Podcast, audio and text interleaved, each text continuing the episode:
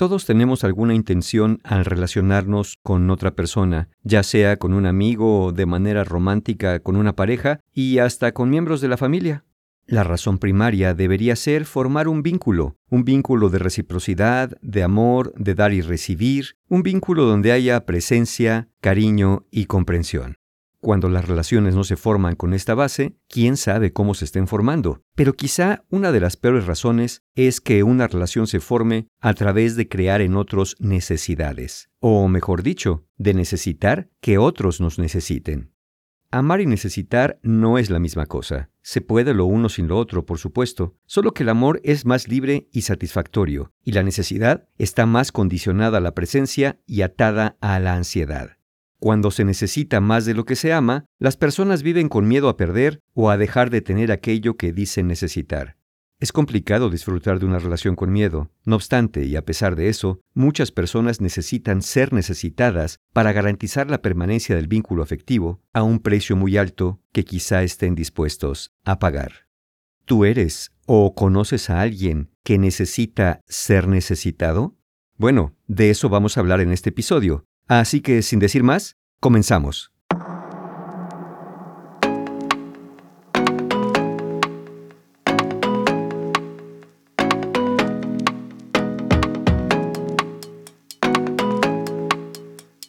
¿Qué tal? ¿Cómo están? Soy Mario Guerra y les quiero dar la bienvenida a este mi podcast en la voz de Mario Guerra.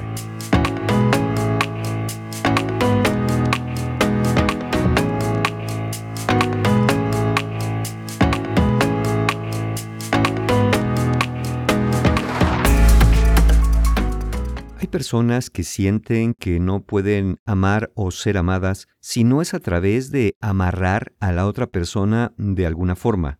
Y hay quien encuentra, por diferentes razones, que una manera muy eficaz de hacer esto es hacerse necesario para la otra persona.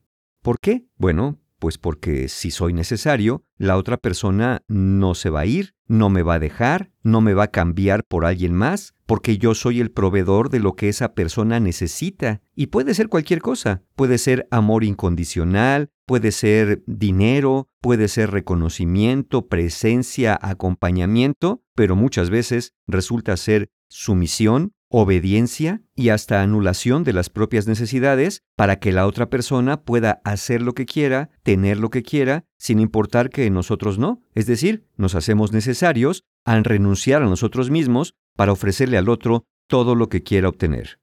Una persona sana no debería caer en este patrón de relación. Es decir, una persona sana le debería decir al otro, oye, no, yo quiero que también tú disfrutes, yo quiero que también tú tengas. Es más, yo también quiero darte a ti y no solamente que tú me des a mí. Y no estoy diciendo que quien acepta todo lo que el otro le da sea una persona egoísta o narcisista necesariamente.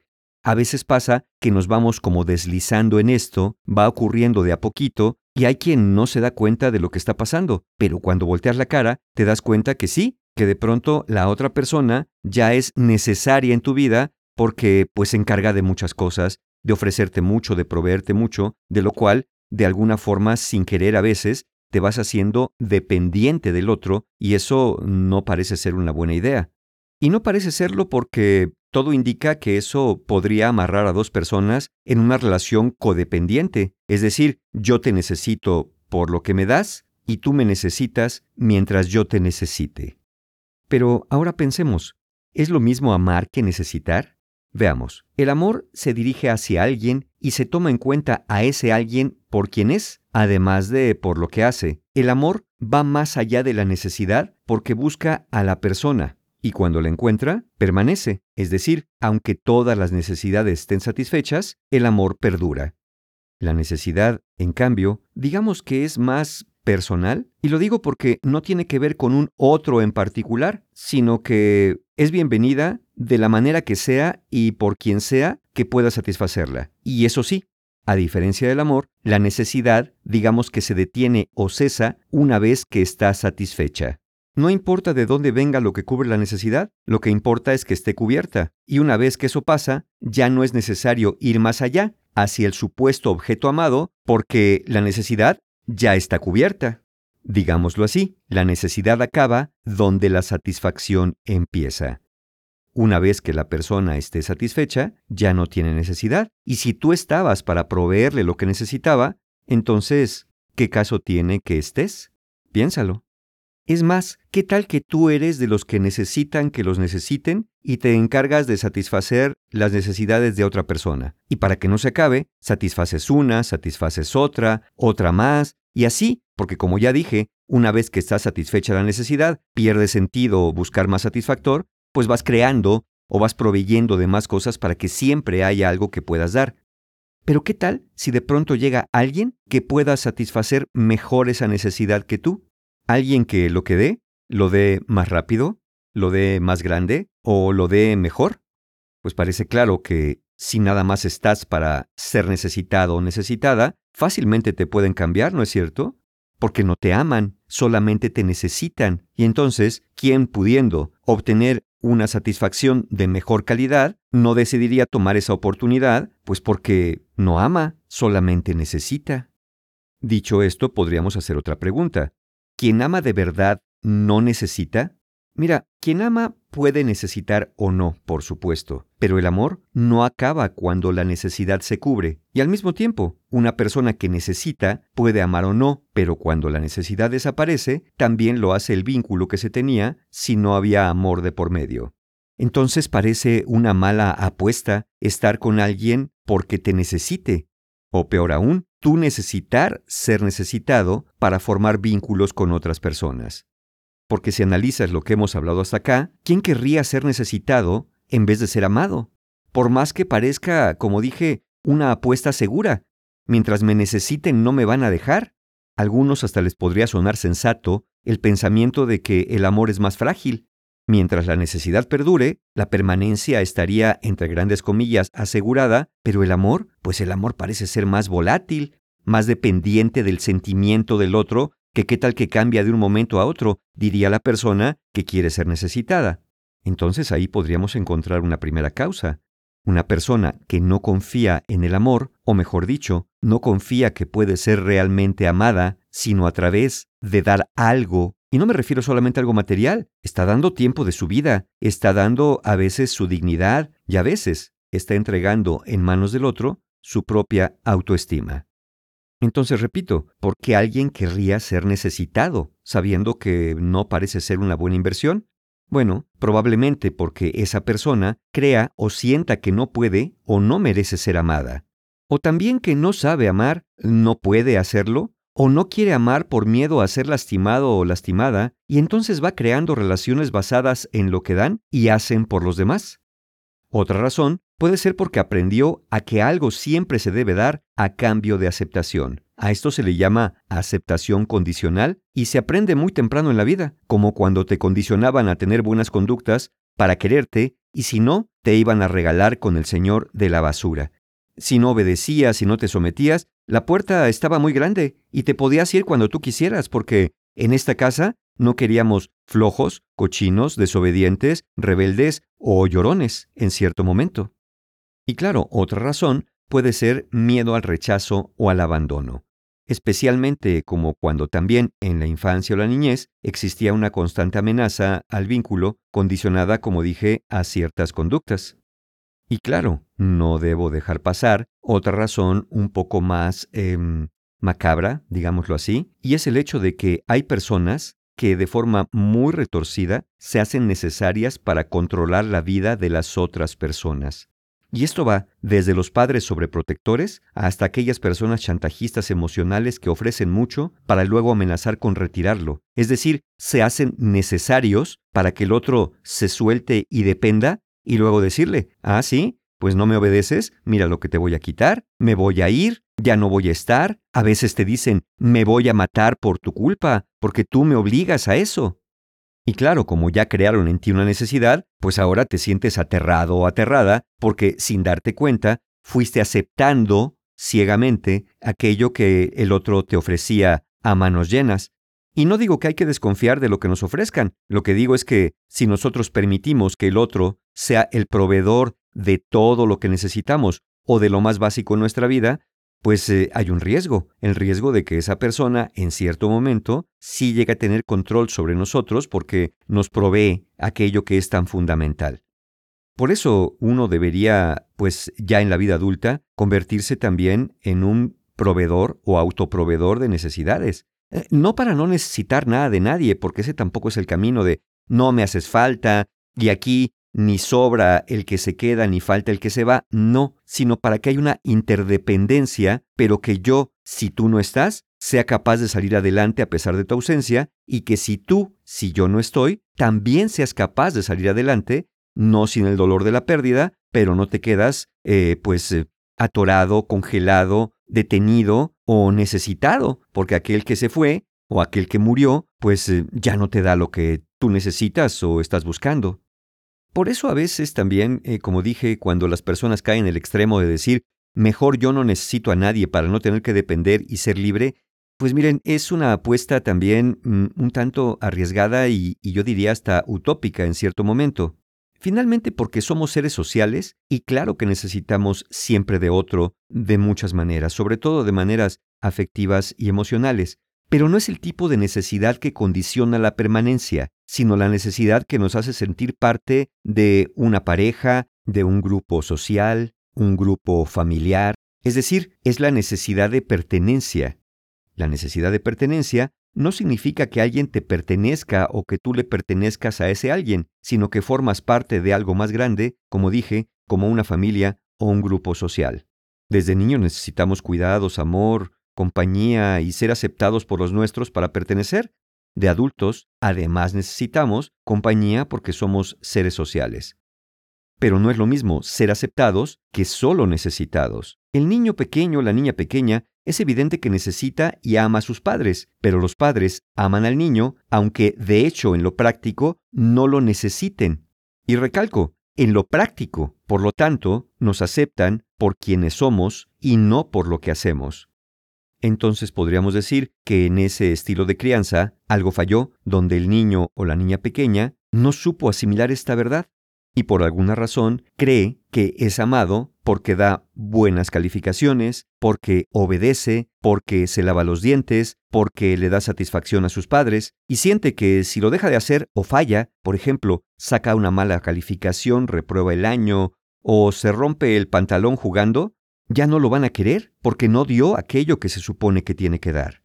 Si lo piensas, debe ser muy angustiante para un niño o niña pequeño vivir así, con ese supuesto amor condicional, ¿no es cierto? Entonces, si tú eres de las personas que necesitan ser necesitadas, ¿cuál es el costo? Bueno, aunque para todos no es igual, podríamos decir que en general el primer gran costo es renunciar a la identidad y dignidad. Muchas personas se vuelven abnegadas, es decir, posponen sus propias necesidades para cubrir la de otros, algunos hacen cosas que no quieren y para no sentirse tan mal dicen que no importa. Otros permiten conductas abusivas o tóxicas y para que el otro no se vaya, le ofrecen sumisión y silencio como tributo. Otro grave costo es el daño a la autoestima, porque finalmente, muy en el fondo, cuando necesitas ser necesitado, sabes o sientes que no te aman, que realmente no lo hacen, que solamente están contigo por lo que das aunque no sea cierto, pero eso es lo que sientes. Porque si lo piensas, ¿de qué sirve que alguien se quede a tu lado si en el fondo sabes que lo hace no por ser tú, sino por lo que tú le das?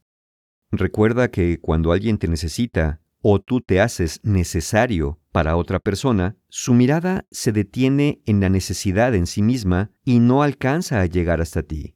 Piénsalo, cuando tú vas a comprar algo que necesitas, ¿en qué sueles fijarte? ¿En el vendedor o en lo que vende? Y hay otros dos efectos que yo pensaría en llamarles catastróficos, y, no me estoy yendo largo con este concepto. Uno que es la ansiedad que provoca una inminente sensación de abandono. Por aquello que dije antes, si la persona encuentra a alguien que cubra mejor su necesidad, pues seguramente optará por esa persona. Y obviamente esto viene muy de la mano con el miedo que causa pensar en el costo de dejar de dar.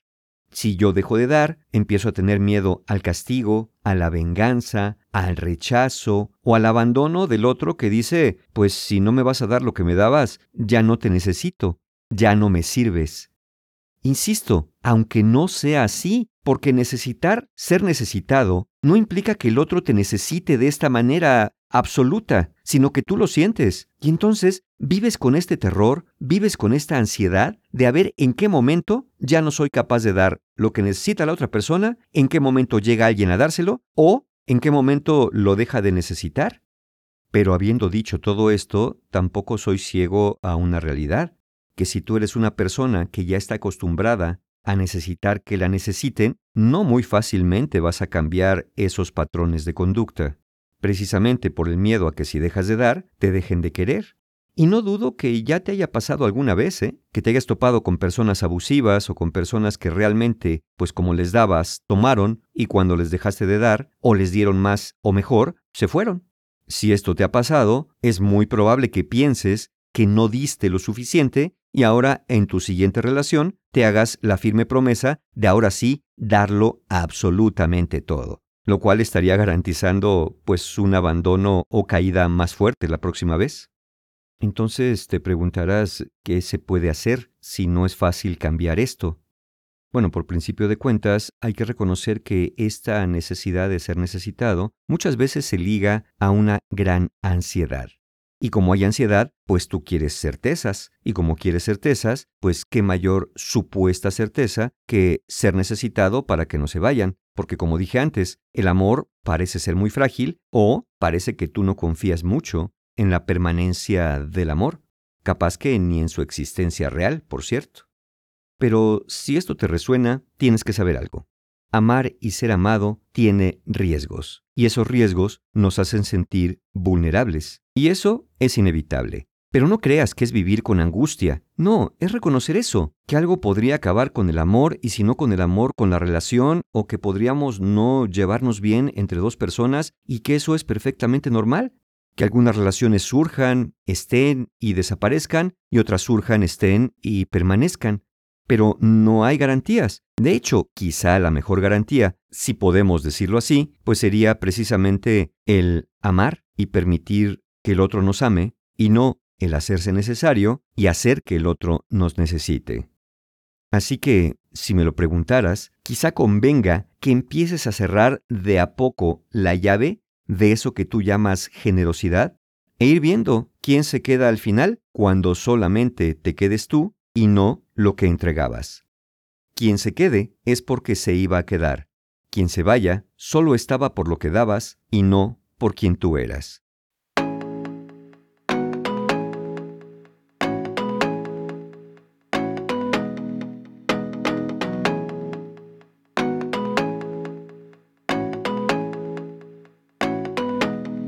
En una relación saludable y equilibrada, ambas personas deben sentir que pueden ser ellos mismos sin sentir la necesidad de sacrificar sus propios deseos, metas y necesidades. La confianza es clave para que ambas personas se sientan cómodas y seguras de ser abiertas y honestas con respecto a sus pensamientos y sentimientos. La comunicación abierta y sincera también es esencial para resolver conflictos y mantener una conexión fuerte y saludable. La independencia y la capacidad de tomar decisiones propias son importantes para preservar la propia identidad y, por supuesto, la autoestima. Todos y cada uno de nosotros debemos sentir que tenemos el control sobre nuestras propias vidas y que podemos tomar decisiones importantes sin sentir la necesidad de ser necesitadas por otro, o peor aún, el miedo a que el otro nos abandone si no le damos lo que necesita. Es por eso que es tan importante trabajar sobre la propia estima, es decir, la autoestima y trabajar también en la construcción de una relación basada en el respeto, la confianza y la reciprocidad, donde ambas personas se sientan apoyadas y valoradas sin sentir la necesidad de ser necesitadas por el otro. De esta manera, se puede lograr una relación saludable y satisfactoria que contribuya al bienestar emocional y psicológico de ambas personas. Haz la prueba, ve soltando. Como dije, ve cerrando la llave y fíjate quién se queda a tu lado. Probablemente se quedará quien te ame y no solo quien te necesite. ¿Nos escuchamos? ¿El próximo episodio? Aquí, en la voz de Mario Guerra. Hasta pronto.